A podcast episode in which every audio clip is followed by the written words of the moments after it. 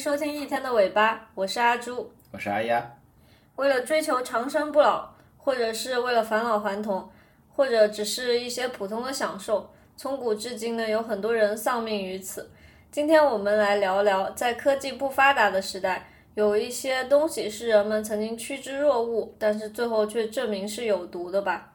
像在我的印象里啊，中国古代有好几位皇帝，据说是服用丹药而死的。嗯，我之前啊也去搜集了一些相关资料，嗯，但我发现许多资料对于到底有多少位皇帝是因服用丹药而中毒身亡，都抱有不同的研究结论，甚至还有争论啊，丹药是不是有毒，因为里边含有一些利益的元素嘛。我对这方面了解不多，所以对于历史上哪几位皇帝使用丹药而死，并没有确定的答案。但人类科技上不够发达的时期的时候呢，一些有毒的化学物质比较确切可靠的故事，我倒是知道一些。哦，那阿丫来说说看。嗯，好，阿朱，你比较喜欢画画，你知道在十九世纪之前啊，在画画中接触一些颜料是非常危险的吗？哦，当时所用的一些颜料对身体啊有非常大的危害。嗯，这让我想到以前在一本书上看到，据说在拿破仑尸体的那个头发里面检出含有砷元素，也就是我们常说的砒霜。如果这个尸体确实是拿破仑的没错的话，那就证明他是被毒死了。有一种推论是他在临终前，在流放地圣赫勒拿岛的房间的墙壁上面有一块含有砷的壁纸。嗯，那么，在他六年的流亡生涯中，潮湿的空气让墙纸里面的砷挥发了，所以让拿破仑死于慢性中毒。对的，他当时那个岛是一个小岛，所以当时的湿度啊、温度都蛮高的。之前会有这样的说法呢，是因为那时的研究已经发现，在18世纪诞生的两款鲜艳的绿色颜料，分别是巴黎绿和舍勒绿，都很好听啊。它们都是砷化合物染料。这种颜料呢，有别于灰暗的植物染料，非常亮眼，于是受到了广泛的欢迎。在当时被用来染布、做衣服、做墙纸、玩具，甚至还加在肥皂、香皂、糖果、蛋糕里。哦，这个不仅仅说是画画的人会受影响，甚至是渗透生活的很多方面吧。这个绿色的染料会对人体有哪些危害呢？它会损害细胞的正常交流和运作的功能，而且剂量大的话，有很强的造成心脏病和癌症的诱因。我哦，在网上找到了舍勒绿中毒的医学画像啊，看到他们那个导致皮肤溃烂啊，还是相当触目惊心的。在十八世纪啊，纺织工人经常出现中毒现象，穿着这种染料染制的裙子的女性也会出现昏迷、晕厥，而且贴着绿色的壁纸的房间里，人们发现啊，连虫子啊都不长。哦，这这确实很可怕，连虫子都不愿意靠近。但是对于人来说，不管是呼吸还是皮肤接触，都能吸收这种染料里面的砷，更不用说那些不幸是吃了蛋糕还有糖果的人，想必其中还有很多儿童啊。没错，在一八二二年，这种颜料呢配方啊被公布之前，人们都不知道里边含有这种剧毒的砷。而且即使在公布之后呢，因为报纸啊也不是每个人都读的啊，当时可能一些呃这种文化普及度不是那么高，而且之前已经生产出的产品在那个年代呢更是不好追溯，所以即使在公布了颜料里边含有砷之后呢，也依然发生了中毒事件。一八五八年呢，在英国的布拉德福特，一批受三氧化二砷污染的糖果呢，导致了二十二人的丧生。一九零零年的英国曼彻斯特有六千人因饮用了含有砷的啤酒而中毒，可见啊，这个砷啊已经深入到了我们的食物、酒水中。在二十世纪呢，这种颜料呢不再作为染料使用，转变了成了杀虫剂。啊，因为之前我们就说过啊，它有驱虫的功效。哦对，结果都不去。对的，结果导致啊，在距离现在不远的1932年呢，一批残留着含砷杀虫剂的葡萄酒，还导致了一艘法国军舰上的全体官兵都中了毒。嗯，这太灾难了。除了这种致命的巴黎绿和舍勒绿，我想起来还有一种有毒的颜料，就是铅白。这种在公元前四世纪就由古希腊人开始，他们用铅来制作的白色的颜料。这个铅呢，就是铅笔的铅，但是我们平时用的铅笔是不含铅的。我以前很好奇，为什么没有铅，但是还要叫做铅笔？对哦，我也一直有这个疑问，为什么呢？那是因为以前呢是用铅来书写的，那个时候用铅书写就叫铅笔。但是后来发现了铅的毒性，人们慢慢就用木头或者是纸卷包裹着石墨和粘土混合的笔芯。做成的铅笔所取代了，嗯，就是现在的这种铅笔，但是由于书写功能的类似，所以名称就保留了下来。但是我们现在用的铅笔是不含有铅的啊，原来如此啊。回到古希腊人制作的铅白材料，这种颜料制作比较简单，所以价格便宜。然而，铅也可以通过各种途径被人体吸收，进到血液中啊、软组织还有骨骼中。一旦进到人的神经系统，就会干扰身体里面钙质的正常功能了。轻则导致出现学习障碍，重则高血压。然而，直到十九世纪来临之前，铅白依然是绘制白色最常使用的选择。对于生产铅白的工人，境况就非常糟糕了。一六七八年的冬天，菲利伯托·维恩纳蒂爵士在英国皇家学会哲学学报上，他描述了铅白生产者的命运。他说：“这些不幸的工人先是胃痛，然后内脏绞痛，并且伴有便秘，即使吃泻药也没有用。他们还突发高烧，高烧引发哮喘或者气短。接着，他们头昏眼花，头部剧烈疼痛，失明甚至失智，继而中风，毫无食欲，恶心并频繁呕吐。嗯，这些都是铅中毒的症状啊。那个时候的画家也是把铅块磨成粉来作画。”导致出现腹部的这种绞痛啊、肌肉麻痹等现象，甚至造成失明。对于画家来说，失明、肌肉麻痹，那约等于葬送了画家的生命啊。嗯，确实。但是铅白对于画家的吸引力很大，它那种不透明而且是比较温暖的白色质感，在杨维米尔的画作《倒牛奶的女仆》还有戴珍珠耳环的少女这种耳熟能详的名画中都有使用。后来的印象派画家也都很青睐铅白，直到一九七零年代，这种颜料才被禁止。哦，那已经很接近现在了。嗯，据我所知啊，铅白它不仅仅是受到西方画家的青睐，在我们国家呢，考古人员在山西、河南、山东、甘肃等地的春秋早中期贵族的墓葬中啊，都发现了装有含有铅白的微型的化妆品溶剂。铅白其实一直都很流行。至少在可以买到铅白的上层社会的女性中啊是这样的。嗯，由于隋朝的皇后啊，她并不怎么使用铅白。铅白呢，最在隋朝的时候啊，暂时失去了女性的青睐。但到了唐代，再度流行起来。随着晚唐时期的贸易发展，铅白被传播到了日本，成为了日本宫廷女性的化妆品。而到十六世纪末，成为所有女性都能买到的产品。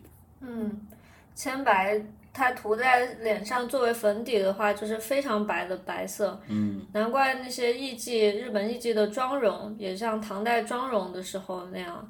嗯，日本的一些考古学家和教授怀疑，有毒的化妆品，他们甚至在暗中间接的导致掌权三百多年的幕府政权在一八六八年的垮台。嗯嗯，他的分析是，母乳喂养会让婴儿吸收母亲所使用的化妆品中的元素嘛。然后骨骼样品显示，三岁以下的儿童骨骼中的含铅量是他们父母的五十倍之多。就这样，幕府一代不如一代，以至于皇权崩坏了。当然，这是一种呃推论啊。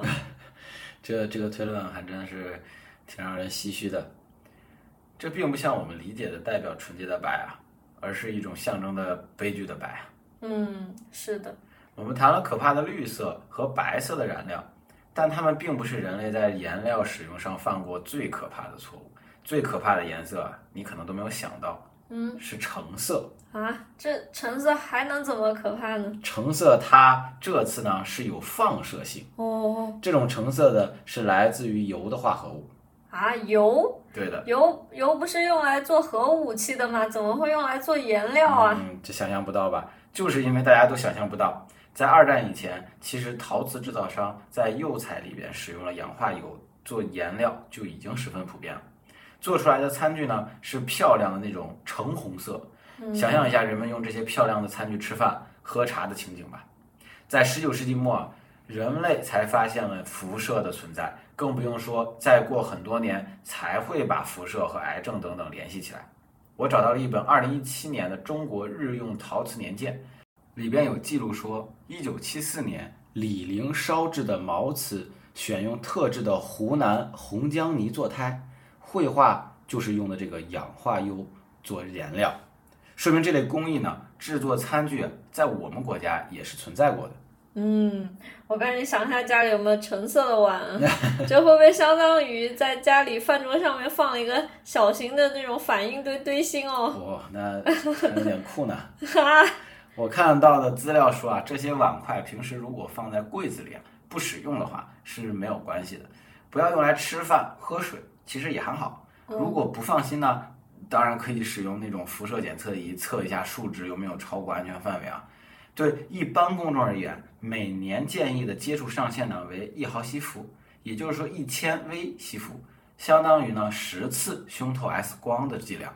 嗯，这个量还是比较大的，我们也不用恐慌，因为我之前看过一个在质子重离子医院工作的医生，他说他们一年其实都不会超过这个建议值的，而且这个建议值定的其实比人体的安全值要低很多。另外呢，就是现在的制造工艺也已经提升了很多了，很大概率不是再继续用铀化合物来作为橙红色的颜料，不用太担心。那说起来，辐射是通过怎样的一个原理对人体造成伤害的呢？阿雅可以介绍一下吗？嗯，辐射呢是一种微小的能量粒子或波动，它以非常快的速度穿越空间，这些能量粒子。或波动与人体内的微小构建单元，如细胞、DNA 进行互动，就像小离子撞击大离子，把细胞或者 DNA 链条给破坏。辐射对人体的损害主要是通过影响生物体内的细胞和组织来实现的。辐射可以引起 DNA 和其他生物分子的损伤，从而导致多种生物效应，包括急性效应和长期效应。接触的辐射越强，时间越久。就会造成越严重的后果。我们这里所讲的辐射是指的是电离辐射，不是电磁辐射，也就是说不是手机啊、电视这种设备的辐射。这些设备产生的电磁波频率是很低的，而且目前还没有证实它们有明确的危害。没错，我们所说的电离辐射包括 X 射线、伽马射线，还有刚刚所说的铀的射线这一类啊。那说到铀的射线啊，就不得不提到镭的发现。在一八九八年，法国物理学家玛丽居里和皮埃尔居里夫妇发现了镭这种元素。在发现镭这种元素之前，居里夫妇发现了比铀更强的钋。起这个名字是为了纪念玛丽居里的故乡波兰。在几个月之后，他们又发现了镭。比起我们刚刚提到的铀，镭发射出的射线强度大了很多。镭射线的亮度呢，可以用来做夜间的照明。一克雷每小时能够放出约一百四十卡的热量。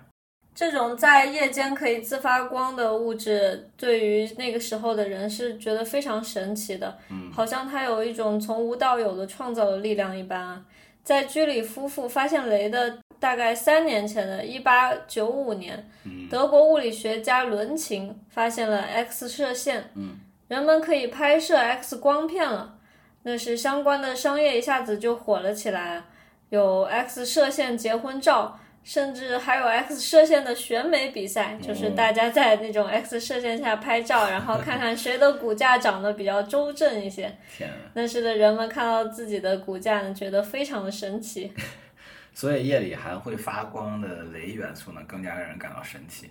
那时候甚至出了含镭牙膏、镭水，哎呀，巧克力、化妆品等等。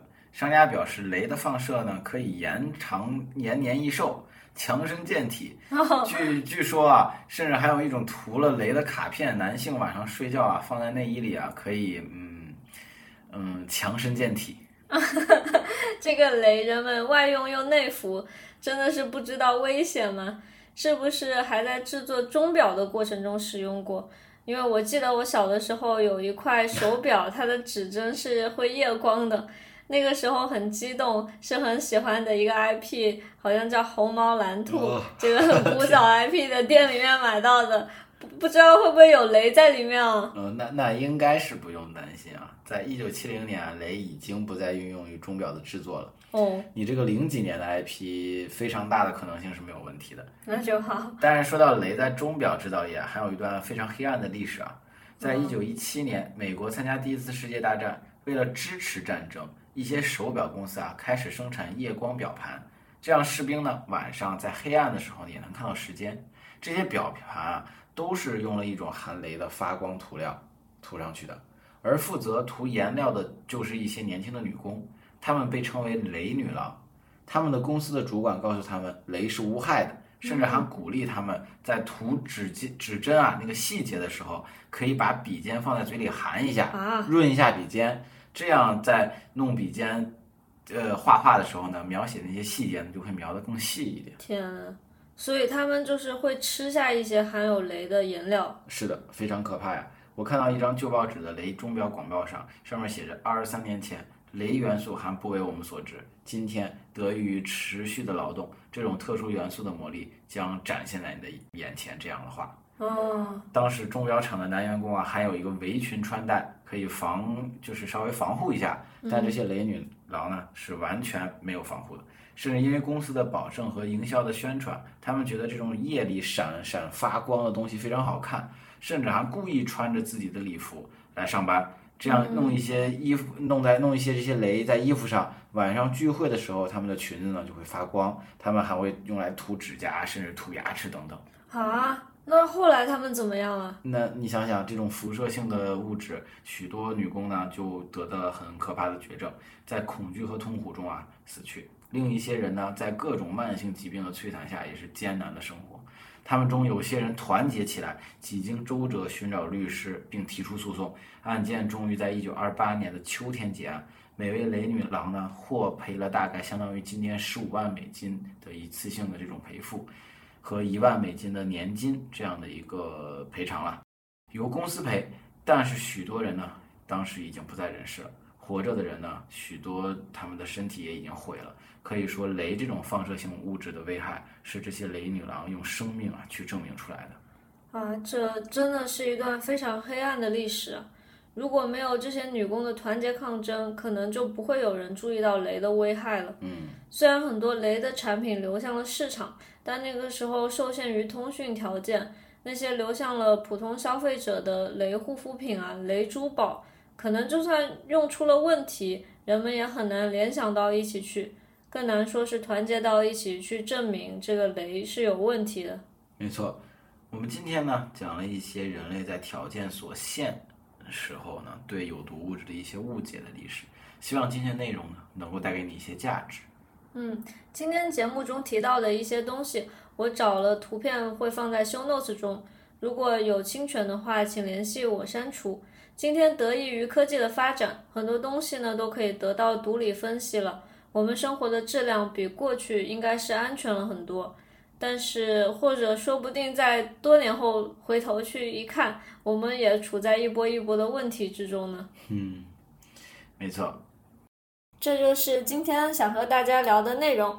感谢收听一天的尾巴。如果你喜欢我们的节目，欢迎点赞、收藏和转发。有任何意见或建议，欢迎在评论区留言讨论。